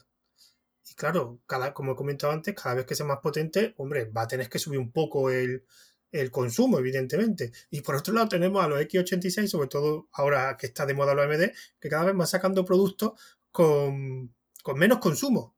Entonces, ¿no te crees que llegará el momento en que chocarán? Chocarán por un lado el consumo de uno con, el aumento de consumo de otro con la bajada de consumo de otro. Claro, tienen que chocar en algún momento. Pero es como todo. Eh, también vemos como las leyes físicas acaban rompiéndola a esta gente y, y la, esta ley de que cada dos años se doblaba la potencia de los, de los procesadores y tal cómo la han llevado hasta el límite más insospechado, ¿no? Entonces, sí, en algún momento tienen que esa curva cruzarse, la de uno y la de otro, y bueno, pero que yo creo que la transición esta a RM va a ser un impulso, pero no solo para Apple, ¿eh? para todo, para toda la industria. Todo el mundo va a estar mirándolo con lupa y va y van a estar atentos porque eh, ninguno se va a quedar atrás. Date cuenta lo que pasó en su día con el iPhone, ¿no? Y como empresas súper asentadas como Nokia, como BlackBerry y tal, acabaron desapareciendo por no saber dar ese cambio, ¿no? Quién sabe si, pues imagínate, eh, Dell o, cualquier otra, HP, la que sea, ¿no? Pues acaban diciendo, hostias, el camino es este, vamos a, vamos a, a virar hasta hacia aquí. Eh, no sabemos. Pero vamos, que para nosotros, pues se nos abren dos años cinco años apasionantes, ¿no? De, esto que estábamos muy estancados, ¿no? En esto de los ordenadores. Eh, ya los teléfonos casi eran más potentes que ellos, daban los tablets, les hacían cosas mejores que los ordenadores. Vamos a ver este nuevo impulso y hacia dónde nos lleva. Claro, y falta sobre todo la respuesta de Intel, que claro que todos pensamos que Intel es, como se ha ido de, como la van hecha, digamos, de Apple, Intel no va a hacer nada. Digo la respuesta de Intel a que quién sabe si dentro de un año o dos saca una arquitectura nueva de procesadores, qué recursos tiene. Que se nos olvida que Intel es muy, muy grande también. ¿eh? Pero claro, es que Intel se ha metido en un problema. Por se eso. Ha en un problema que vamos a ver cómo, cómo sale ella misma de este problema, ¿no? Eh, quién sabe, si a lo mejor Intel se pone a hacer ARM y, se, y, es la que mejores procesadores ARM sabe hacer. Bueno, eh, sabes que AMD le pillaron un documento enviándolo a un organismo de estos que, que tienen que certificar los productos, que no sé cómo se llama. Y era una RM, una RM con una gráfica Radeon integrada. No me acuerdo que era, no me acuerdo el producto cómo se llama, pero era, y entonces salió la noticia de que iban a, claro, se ha presentado eso, no sé si era la oficina de patentes, no sé dónde, si lo has presentado documentaciones que posiblemente vaya a lanzar AMD un, una RM, además era la RM de la última, digamos, la última evolución de la arquitectura RM, que no sé si era, no me acuerdo cómo se llama, RMX12 o no me acuerdo, y lo que tenía era, en la documentación venía tanto el ARM, que eran los últimos ARM que, que han diseñado eh, la propia ARM, con una Radeon dentro. Y, y eso, pero no se sabe ni cuándo, si están en fabricación, si están, no sé, solo se sabe que han entregado esa documentación, tampoco se sabe eh, me imagino que será un dato, digamos, cierto, aunque ya no te puedes fiar de nada. Y claro, bueno, y, a mí lo que me resulta curioso es que este impulso de AMD que ha tenido ahora fue de, suerte, porque la arquitectura de los Ryzen, no sé si lo sabía, eran un proyecto personal de dos trabajadores de AMD. O sea que esto no lo sacó la misma fábrica ni la misma empresa de AMD en su hoja de ruta, sino que era un proyecto que tenía particular dos trabajadores de AMD que vio que era una buena idea, se lo presentaron a la propia AMD y la AMD encantada y dice, ah, pues mira, pues esto lo vamos a funcionar. Y de ahí salieron los Ryzen. O sea que, realmente AMD, si no llegase por esos dos trabajadores, no estaría ahora como está. Y el problema es que Intel veo que como no tengo una, hoja de ruta oculta, es lo que tú dices, mm, va a tener muchos problemas, porque es que Intel se ven los nuevos procesadores que van lanzando y, bueno, se supone que van a lanzar uno con una nueva forma de fabricación de, de 7 nanómetros, creo que era, pero que están teniendo muchos problemas porque no son capaces de fabricarlo en serie. O sea, tienen algunas unidades de prueba, pero el problema es que después tienen que hacer un proceso para fabricarlo en serie y ahí están teniendo muchos problemas. Pero que ya está el procesador, digamos, diseñado, no sé qué arquitectura tiene, pero hay una cosa que con este cambio de RM Apple, que tanto AMD como Intel tienen que hacer ahora, es bajar los consumos. Sí, sí, pero. Porque si. Es, una de las principales características. ¿Has visto el nuevo superordenador este japonés? Es, es ARM. Sí, pero eh, he mirando la lista. El primero es eh, ARM. ¿Tú sabes los tres siguientes de qué arquitectura son? Te va a sorprender. ¿No? PowerPC. PC, fíjate. son, son IBM. Bueno. Son IBM. pero de todas formas, esto, esto yo quería yo investigar porque son ARM, pero que yo sepa, cuando se montan servidores tan grandes de ARM no es por la potencia bruta, sino por sobre todo el consumo, porque a lo mejor tú puedes montar, me, lo estoy inventando, a lo mejor un, servidor muy grande de un millón de RM que te da tanta potencia y esa misma potencia la puedes tener con a lo mejor la mitad de Xeon, de Inter-Xeon. La diferencia es el consumo. ¿Sabes lo que quiero decir? Como al final va a ser aglutinar, aglutinar más ARM, más RM, más RM para conseguir la, misma potencia que puedes conseguir por la mitad de x86, con la diferencia de que en ARM a lo mejor es con un cuarto de consumo menos. Entonces, ¿a quién le interesa más un servidor de ARM o un servidor de, de Intel Xeon? Pues si va a tener la misma potencia, pues a la misma potencia, menor consumo, pues te lo vas a montar en RM. Pues sí. Si, si al final la integración te va a resultar relativamente cómoda, lo mejor es posible que necesites un poco más de espacio ¿vale? Pero al final va a ganar el consumo, que al final todas estas máquinas tan potentes, tan potentes, el gran problema que tiene es el consumo. Porque claro, tienen que eso gastan una bestialidad. Pero después resulté, estuve viendo la lista, la mayoría después de los 10 primeros eran PowerPC y ya a partir del quinto o el sexto era un Intel Xeon. Bueno, un Intel Xeon, digamos. Potenciado. Eh, sí, me imagino que sí. De hecho, el ARM que, que de esta primera máquina es uno fabricado y diseñado por Fujitsu. O sea que no, que también es un ARM, digamos, eh, hecho expresamente para eso. Porque me imagino que eso no, eso ARM Fujitsu no te lo encontrarás en otro sitio. Me imagino. Bueno, y ya, pues, ya llevamos más de una hora charlando. Me gustaría hacerte la última pregunta.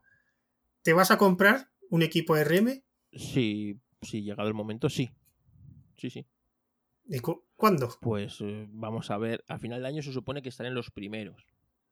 Entonces veremos a ver qué, equipo sacan y con qué características. Entonces es posible que a lo mejor en esta primera horneada no me los compre, pero a lo mejor para la siguiente ya sí, bueno, sí sea posible.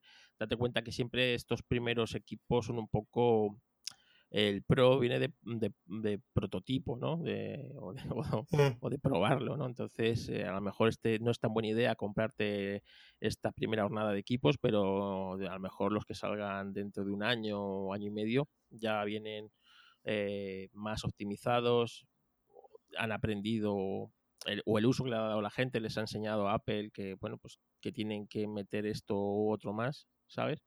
Y esos a lo mejor ya sí sean equipos más con más longevidad en un futuro o, que al comprarlos te vayan a dar menos comillas problemas, ¿no? Entonces, sí, sí, pero vamos, yo estoy deseando verlos, probarlos y ver hasta dónde pueden llegar. ¿Pero para sustituir tu equipo de trabajo o para otro equipo que tenga.? Hombre, yo ojalá pudiera sustituir mi equipo de trabajo por uno de estos. Ahorraría mucho espacio ahorraría también mucho consumo. Date cuenta que uno mira, yo ahora mismo estoy en, un Mac Pro, ¿vale? es una caja muy grande con una tarjeta gráfica muy grande con muchos ventiladores y que quieras que no, pues son equipos que consumen y son equipos también ruidosos, ¿no? Con estos ventiladores. Entonces, si pudiera sustituir esto por un equipo mucho más pequeño, mucho más liviano, totalmente silencioso, sería maravilloso. Claro. Pero maravilloso. Entonces, Todo eso. ¿Pero hasta, hasta cuándo? ¿Hasta final de año es cuando lo claro, presentan? este final de año, el- al final de año presentan los, prim- los primeros dispositivos. Yo apuesto, como aposté en, en, en Apelianos en el 2017, que el primero sería un Mac Mini. Todo el mundo decía, no, será un MacBook, un MacBook, tal, no sé qué. No, no. El primero yo dije, será un Mac Mini. Y el, el primero de desarrollo ha sido un Mac Mini. Y yo creo que va a salir un Mac Mini con ARM. Primero porque es lo más barato de producir para Apple. Y Apple, el dinero vemos que es una cosa que ilumina mucho.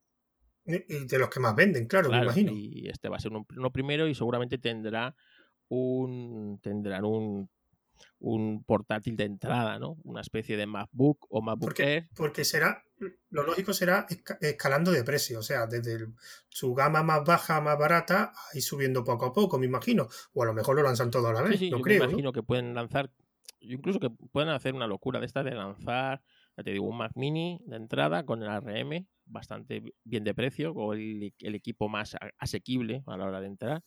Eh, lanzar un, un portátil con, bueno, pues con las características de, ya te digo, las características más o menos de un, de un iPad Pro, aproximadamente eso, 800, 1000, ¿sabes?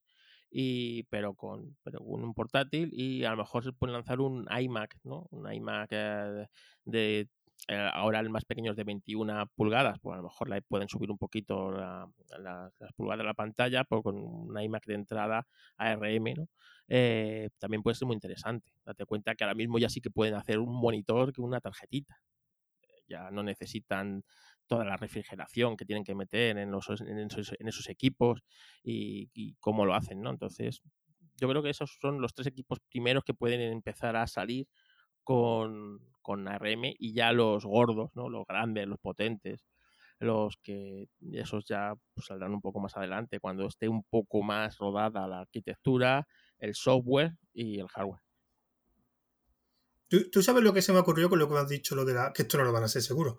Pero tú imagínate un iMac donde toda la circuitería de la CPU y alguna más la tuviera en una tarjetita y que tuviera la posibilidad de engancharla en el monitor del iPad, del iMac y sacarla y así ir actualizando tu ordenador.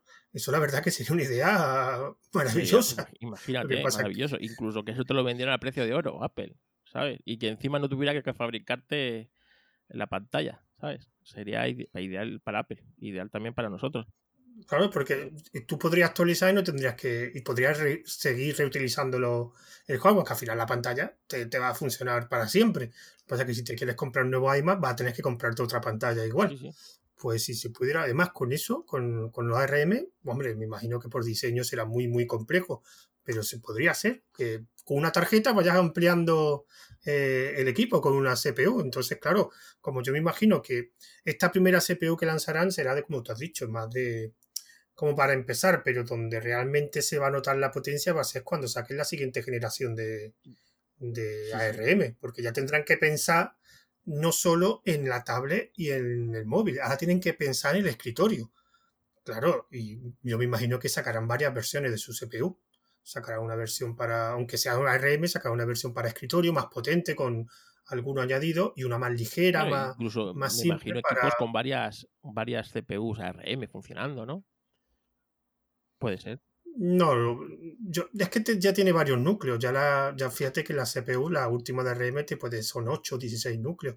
Entonces, no realmente no te requiere tener varias CPU. Con una CPU, lo único que va aumentando son los núcleos. No, sí, pero... Porque después la, la, circuitería de tener doble CPU es muy compleja. No, pero bueno, a lo mejor necesitas hacer eso para dotar a ese dispositivo de esa potencia, como, como los Xeon, ¿no? Que trabajan muchas veces con dobles procesadores y todo esto, ¿no? Sí, yo por ejemplo, hay equipos ARM que son, por ejemplo, están los, hay una hay Gigabyte, tiene una, no sé si es un acuerdo, un, una, una, no sé cómo se llama, pero trabaja con otra empresa que sacan unas placas que se llaman Sinquare. Sinquare son unas placas de servidores para Gigabyte y bueno, venden unas placas gigantescas de 20.000 euros. Bueno, el, el, conjunto entero, el ordenador completo, la caja, y creo que trae la más, digamos, la más básica son 36 núcleos, creo. Y creo que vienen solo con, con una CPU, ¿eh?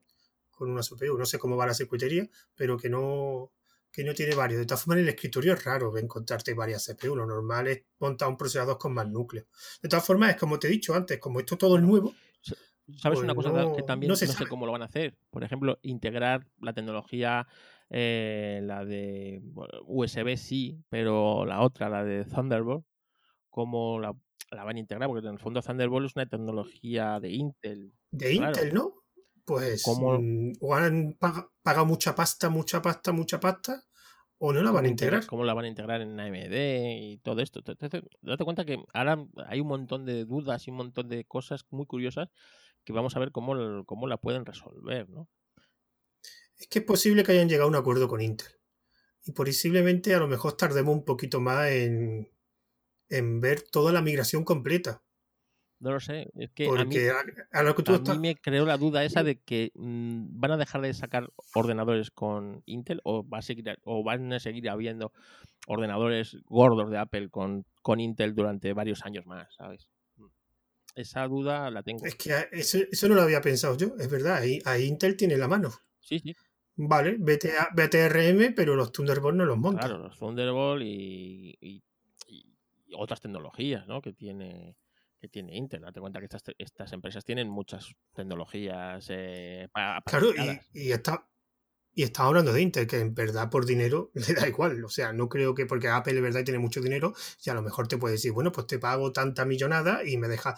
Pero a Intel eso le da igual. No creo que. No lo sé, es verdad, no lo había pensado yo eso. Pues eso es. Porque en Thunderbolt sí está bastante es bastante utilizado en el mundo sí, Apple. Claro, date cuenta que es la ampliación que le estás dando a los dispositivos muchas veces. Que conectas una gráfica por, por Thunderbolt, eh, conectas discos duros de alta velocidad por Thunderbolt, monitores. Eh, realmente es. Pero es solo, solo de Intel, o sea, no es un acuerdo con Apple ni nada, que es una tecnología completamente de Intel. Primigenia era de Intel. Lo que pasa es que yo no sé si luego al, al integrarla en el, en, en la toma USB-C, con el fondo la Thunderbolt 3 es la misma que la USB-C, es el mismo conector, o sea, a lo mejor luego han entrado, está, forma parte del consorcio este de empresas que hicieron esto. Entonces, pero, pero es así, es interesante ver cómo evoluciona realmente. Date cuenta que el, iMac Pro, o sea, el iMac Pro, el, iPad Pro tiene USB-C de, de, de conector, pero no tiene Thunderbolt 3 es USB-C. Entonces, mm, no sé cómo lo van a resolver. Van a pasar del Thunderbolt, van a ser, va a ser USB-C. Se van. ¿Pero eso lo pueden hacer? O sea, por tecnología eh, llegan, tienen las mismas prestaciones. es mucho más potente el Thunderbolt. Ah, vale, vale. Pero mucho. En velocidad y en la forma de conectarlo y todo, ¿no? O a lo mejor se inventan otro nuevo, otra nueva conexión, ¿sabes? Como pues, Uf, ya sería mucho trabajo ¿eh? entre, entre la RM y a Apple le encanta esto de que use su propio cable, su propio, sus propios sistemas, ¿sabes? Eh, si le dejaran utilizar su propio Bluetooth y su propio Wi-Fi, eh, lo usarían, ¿sabes? Porque Hombre, lo, pueden hacer, lo que pasa es que nadie lo usaría. a ellos les encanta esto de que sean un poco especiales, ¿sabes? hay que hacerlo. Y que sus. El, el, NFC, el de Apple siempre era el especial, no solo no, no se comunicaba con otros. Hombre, es el sueño de cualquier, el sueño de cualquier empresa, la verdad. Entonces, a mí, claro, a mí, ahora esto de la RM me generan muchas dudas, ¿no? De cómo, lo, cómo han resuelto esto, cómo han resuelto, eh, vale, el, el Rosetta resuelve migrar las aplicaciones 386 eh, a ARM, ¿vale? Pero, pero lo puede hacer totalmente ¿sabes? O es una especie de mura. ¿Cómo lo, cómo, lo hace, no? Eh, esto de los conectores, los, el Thunderbolt y otros conectores, ¿cómo, cómo, cómo lo van a resolver, no? Por eso te he dicho, por eso mi gran duda es que creo que lo han anticipado. O sea, si tú vas a hacer una migración tan potente, lo suyo es que resuelvas todas las dudas. Y si tienes que hacer una conferencia solo de eso, pues la crea. Es que es un proceso, es que es un cambio muy grande para pero es que Apple comunica muy mal las cosas. Sí. Ah, que es normal siempre, que esto es normal. ah, vale, vale. Las cosas, eh, no sé, no estaríamos hablando de Apple. Date cuenta que Apple ha llegado a hacer cagadas épicas como no comunicar que su sistema operativo es capaz de si la batería del teléfono no está suficiente, no tiene lo suficientemente potente como para que, porque está degradada, pues te baja la frecuencia del reloj para del teléfono para que para no desgastar esa batería, ¿no? Entonces, si eso lo hubieras comunicado, la gente hubiera aplaudido con las orejas, ¡jo, qué lista, qué inteligente! En cambio, de repente, como no dices nada, la gente se entera de que Apple está ralentizando los teléfonos para, para no gastar batería. Y se crea un conflicto y tienen que de repente hacer un cambio de batería generalizado por cuatro duros, ¿sabes? Porque han creado un conflicto por no comunicar bien las cosas, ¿no? Pues como esas, Apple históricamente ha hecho un montón de cosas, ¿no? O acuérdate la antena gate de los iPhone, ¿no? Que si ponía los dedos entre las antenas se cortocircuitaban y perdían la cobertura y salió... Pero, pero, es que yo es que yo siempre me confundo con Apple, la noticia es verdad y los mitos, pero eso de antena gate era, verdad, o sea, era verdad. Según cómo cogías el teléfono, si eras capaz de tener el dedo entre las dos antenas, estas entraban como en cortocircuito, tu dedo hacía de puente y entraban como en cortocircuito, ¿no? Y se perdía cobertura.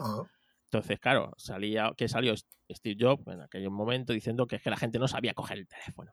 que el teléfono no se cogía así, se cogía así, ¿no? Y al final tuvieron que regalar los, los bumpers estos para que la gomita alrededor del teléfono, para que no pasara. Pues como esas, hay un montón de cosas que Apple no comunica bien, ¿no? Y, incluso ahora en las, en las betas, los que estamos probando el, el nuevo sistema en las betas, estamos descubriendo cosas que Apple no había, no ha comunicado y no, no, ha dicho en ningún momento, ¿no?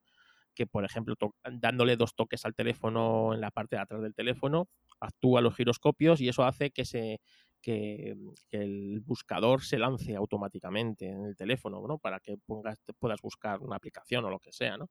Y en ningún momento han dicho eso. La gente se ha ido dando cuenta según ha usado esto. Por eso te digo que Apple comunica muy malas cosas. No te extrañe que, eh, pues eso, que de repente encontremos características ocultas en el ARM que Apple, pues no te lo ha dicho, no, se nos ha pasado, ¿sabes? Todo lo ha hecho Apple toda la vida.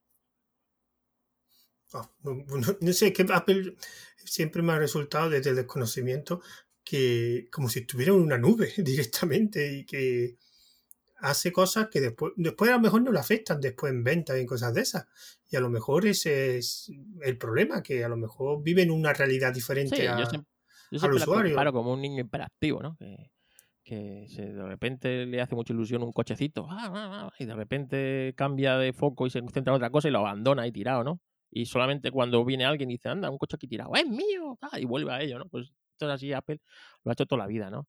Y que se, se centra en un foco, en algo, y se le olvida del resto y luego lo comunica.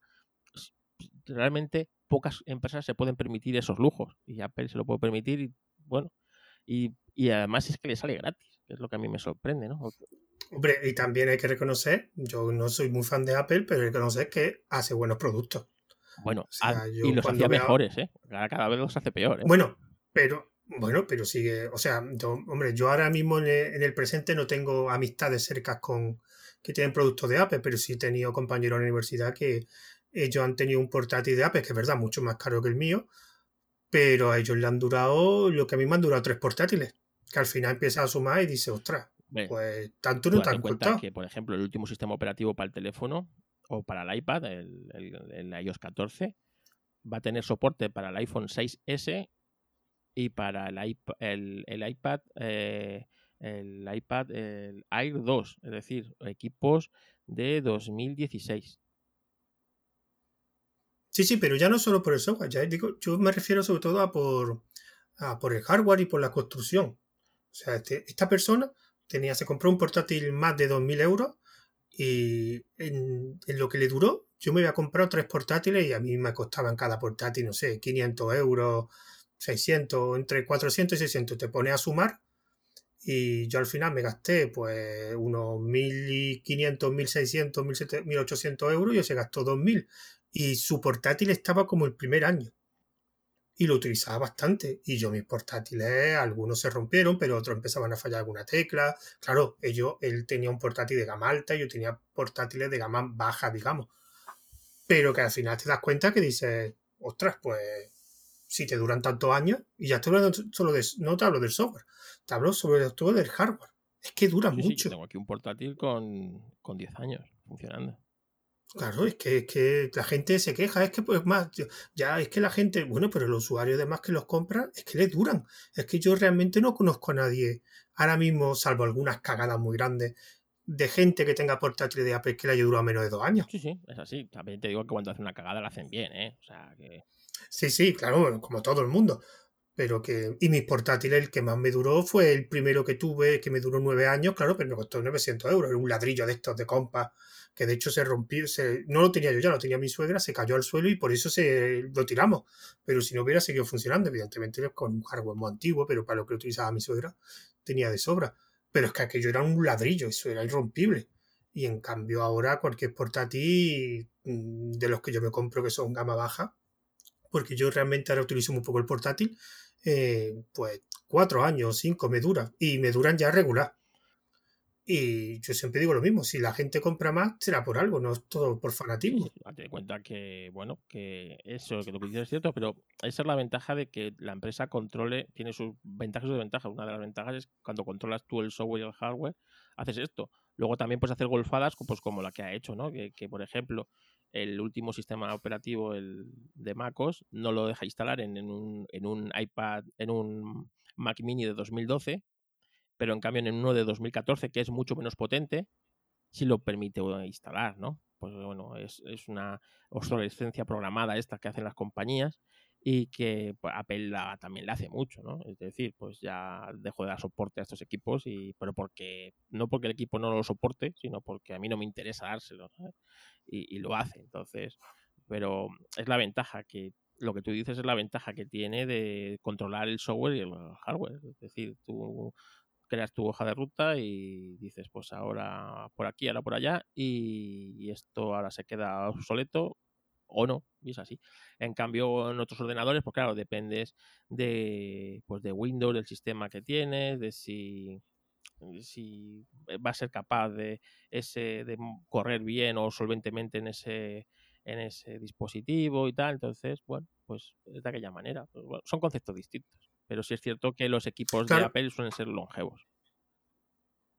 Lo que pasa es que este cambio, esta migración, porque mucha gente me la compara con la migración anterior, y yo creo que son tiempos diferentes, porque yo, por ejemplo, la, esta migración tiene competidores que están muy bien, o sea, Microsoft con el Windows 10, Windows 10 está muy bien, funciona muy bien, y también Linux cada vez pues tiene más soporte, de hecho tiene más hardware, y cada vez los competidores, de hecho yo sí los opino que los tres sistemas operativos, Windows, Linux y macOS, las diferencias son por gusto. O sea, yo no creo que uno sea mejor que otro, sino que lo que tiene un usuario enfocado a cada sistema. Tienes razón, es decir, eh, date cuenta, la, otra, la anterior migración estábamos en la peor Microsoft de toda la historia, yo creo, ¿no? Que fue la del final de Steve Ballmer.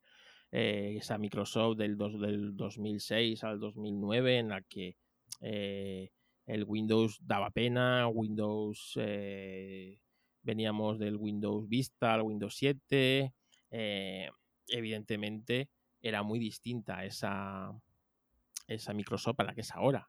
Todo lo contrario, ha conseguido una arquitectura muy buena, que funcione realmente bien. Realmente tiene poco que envidiar al, al, al, MacOS, es decir, eh, es ya más un, tema de gusto personal estar en una arquitectura en otra, porque realmente las dos tienen son, eh, son potentes y solventes, ¿no? Y, realmente Windows ha avanzado muchísimo y como tú dices, es un handicap mucho mayor este, esta migración que la otra, ¿no? Se lo está jugando mucho más. Pero, oyes, muchas veces el que se arriesga, si no te arriesgas, no, no ganas. Entonces, bueno, pues eh, también date cuenta que llevábamos en Mac unos cuantos años muy estancados.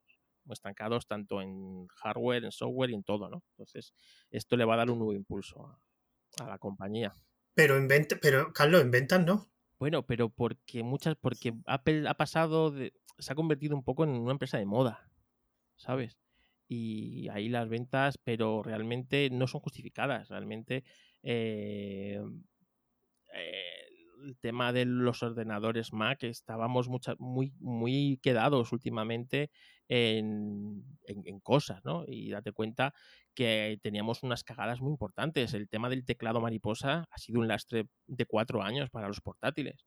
¿Sabes? Sabes que los, todos los portátiles de Mac del 2016 hasta los que se presentaron este año que ya cambiaron la arquitectura, les va a fallar tarde o temprano el teclado. Van a morir por el teclado, ¿sabes?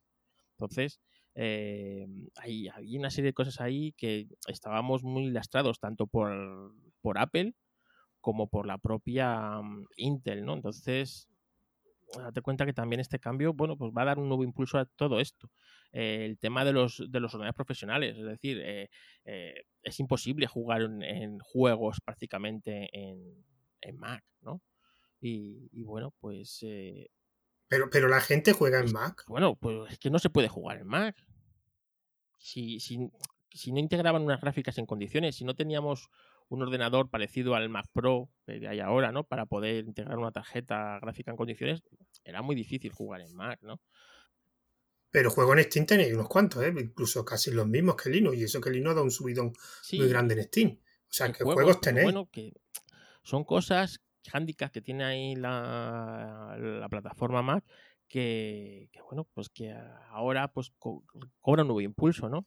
Ahora, fíjate, toda la cantidad de juegos que hay compilados para, para iPad y para, y para el iPhone, pues que se van a poder jugar en el, en el Mac, por ejemplo, ¿no? Y, bueno, quién sabe si pues llegan a crear nuevos juegos más potentes para el Mac, ¿no? Y estas cosas. Es un nuevo es un nuevo camino que pues, ya te digo que a mí me apasiona, ¿no? Yo tengo muchas ganas de, ver por dónde va, por dónde va a ir, porque muchas veces los usuarios creemos que va a ir por un lado y luego Apple hace una cosa completamente distinta y nos sorprende, ¿no? Entonces, eso a mí me atrae mucho, porque ya te digo que veníamos de unos años un poco anodinos en ese aspecto de Apple, ¿no? De convertirse en una empresa muy de moda, muy de mucha gente, es decir, de ver los Mac en los estudios de fotografía, en los estudios de vídeo y tal, a, acabar viéndolos en los eh, eh, como usados como fimática, ¿no? Eh, es así, entonces, eh, bueno, pues ahora este nuevo impulso va a dar otra, otra vida a toda, a toda Apple, que siempre va a ser bien, porque para mí yo siempre he dicho que se había convertido en una empresa aburrida como su CEO, ¿no? A, la imagen y semejanza de su CEO, que es un poco aburrido, pues en eso se había convertido Apple. A ver si esto la hace un poco más distinta. Hombre, lo que está claro es que un cambio muy grande va a haber. No sé si bueno o malo, pero un cambio seguro. Y muy, muy, muy grande va a ser. Bueno, eh, ¿algo más que decir, eh, Carlos? yo creo que lo hemos tratado más o menos por encima y que esto iremos viéndolo. O sea, que, que te va a tocar hacer más programas en el futuro sobre esto porque esto va, a cambiar mucho, ¿no? Eh, ya te cuenta, solo llevamos tres días desde el anuncio y ya, ya hemos visto varias cosas, pues en el momento que lancen los ordenadores, que sepamos muchas más cosas, que los desarrolladores empiecen a hablar y empiecen a ver lo que hasta dónde pueden llegar. Eh, va a dar muchas vueltas, así que te va a tocar hacer unos cuantos programas de, estos, ya verás, me voy a cambiar a Apple, me voy a cambiar a Apple, seguro. nunca, nunca se sabe. Yo. No, no, nunca, nunca se sabe, la verdad. Y lo que pasa es que soy muy, muy delito, entonces. Es que los. Es, que claro, estos fanatismos, lo que usamos nosotros son herramientas. Entonces, yo no entiendo ni los fanatismos de Linux, ni los fanatismos de Apple, ni ningún fanatismo. No, no son fanatismo, es tan simple como zona de confort. Exactamente, es decir, yo estoy. Tú lo has dicho, yo a gusto donde estoy. Yo estoy muy a gusto en, en, en Apple o en, o en, Mac, sobre todo, ¿no? Porque yo puedo trabajar en, con un Android o con un iPhone o con un iPad o incluso con una tablet Android, pero a mí no me cambies mi zona de confort, que es el Mac, ¿sabes? Pero es, es, zona de confort, como tú dices, realmente son herramientas. Si yo pudiera trabajar con mis mismas herramientas en un Linux, pues no me importaría nada. Incluso estaría agradecido de poder comprarme un equipo mucho más barato y hacer lo mismo en él, ¿no? Entonces, eh, realmente, como tú dices, son zonas de confort. Claro, y es que es muy fácil, es que la gente muchas veces se complica la vida y, empieza a autojustificarte de que es que mi sistema es muy bueno porque hace, me tu sistema no es bueno ni es tan bueno o tan malo como lo de la competencia, pero Simplemente tú estás acostumbrado a sus ventajas y está, y, digamos, te aprovechas de sus ventajas y estás acostumbrado a sus desventajas. Porque donde se nota la zona de confort, porque yo, por ejemplo, utilizo Linux, utilizo Fedora. Y yo aguanto cosas de Fedora que seguramente no otro sistema operativo no lo aguantaría. Y ahí se nota la zona de confort. Pues como tú, Carlos, tú seguro que has soportado un montón de cosas de Apple, como has dicho, y sigue estando en Apple. Sí, pero muchísimas, ¿eh? no, te, no te vayas a empezar. Como por ejemplo, no, no, no, cambiar mi... O sea, yo llevo en un sistema dos, o sea, dos generaciones más atrasadas en este, en este equipo, porque este equipo yo lo utilizo para, para hacer vídeo y me gusta trabajar con una tarjeta Nvidia que tengo. Y claro, y si no puedo subir de, no puedo subir al siguiente sistema porque, porque ya no lo ya no hay driver para esa tarjeta en ese sistema, en Catalina. Entonces yo estoy en High Sierra todavía porque es el último sistema que permite driver de Nvidia para mi tarjeta, por ejemplo.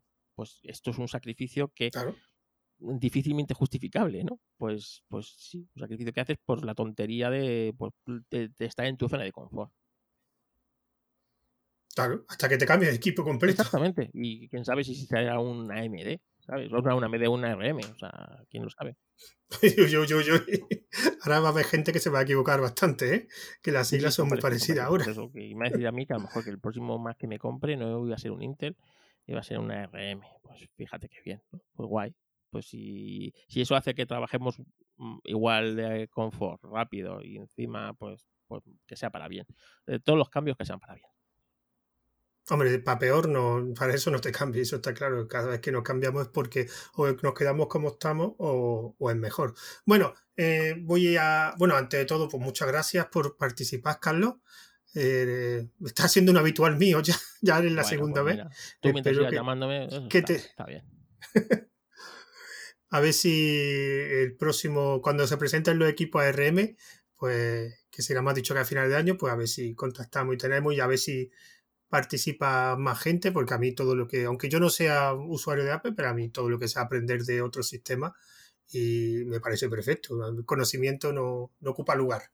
Bueno, pues voy a decir los métodos de contacto. Este audio eh, estará compartido tanto en un canal de Telegram que es ARM para todos, como las plataformas Anchor FM y iVoox con el nombre de ARM para todos. Y recordad que también hay un grupo de Telegram que es público disponible. Solo tenéis que buscar por el buscador de Telegram alternativas Raspberry.